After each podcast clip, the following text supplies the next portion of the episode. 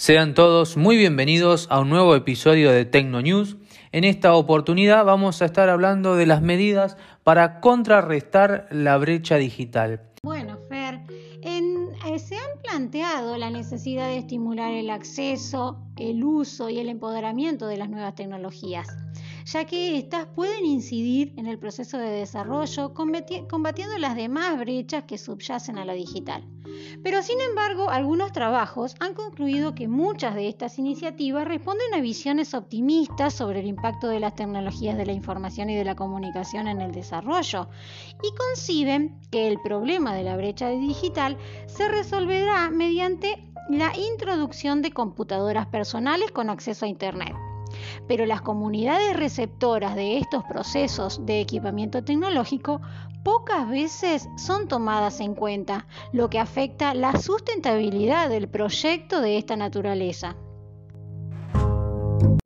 La diferencia social que existe entre aquellas personas quienes saben utilizar las TIC y quienes no saben, en la mayoría de los casos, es un problema de actitud personal en lo referido a las nuevas tecnologías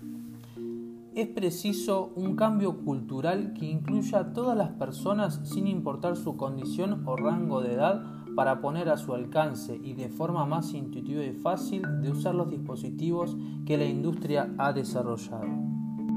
Otra forma de disminuir estas brechas es promocionar acciones de capacitación que permitan la inclusión de hombres y mujeres a través de la adquisición de las habilidades que transcienden el mero uso de las TIC y que incidan en otros aspectos sustanciales para ella, como el empoderamiento, la comunicación, los derechos y el combate de la violencia de género, que son aspectos tan importantes y en los cuales puede influir también la tecnología.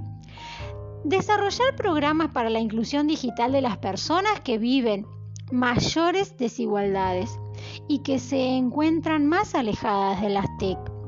Así como también se pueden promover el desarrollo de una ciudadanía digital para lograr el uso responsable de Internet y la información que provee.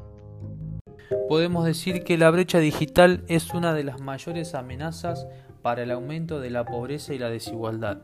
un fenómeno que se hizo visible con la pandemia, dejando a millones de ciudadanos ya no solamente sin acceso a la conectividad,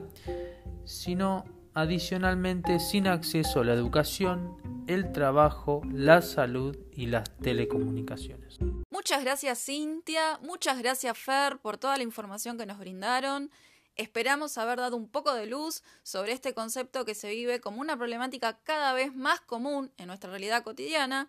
y desde ya nos despedimos hasta una nueva entrega.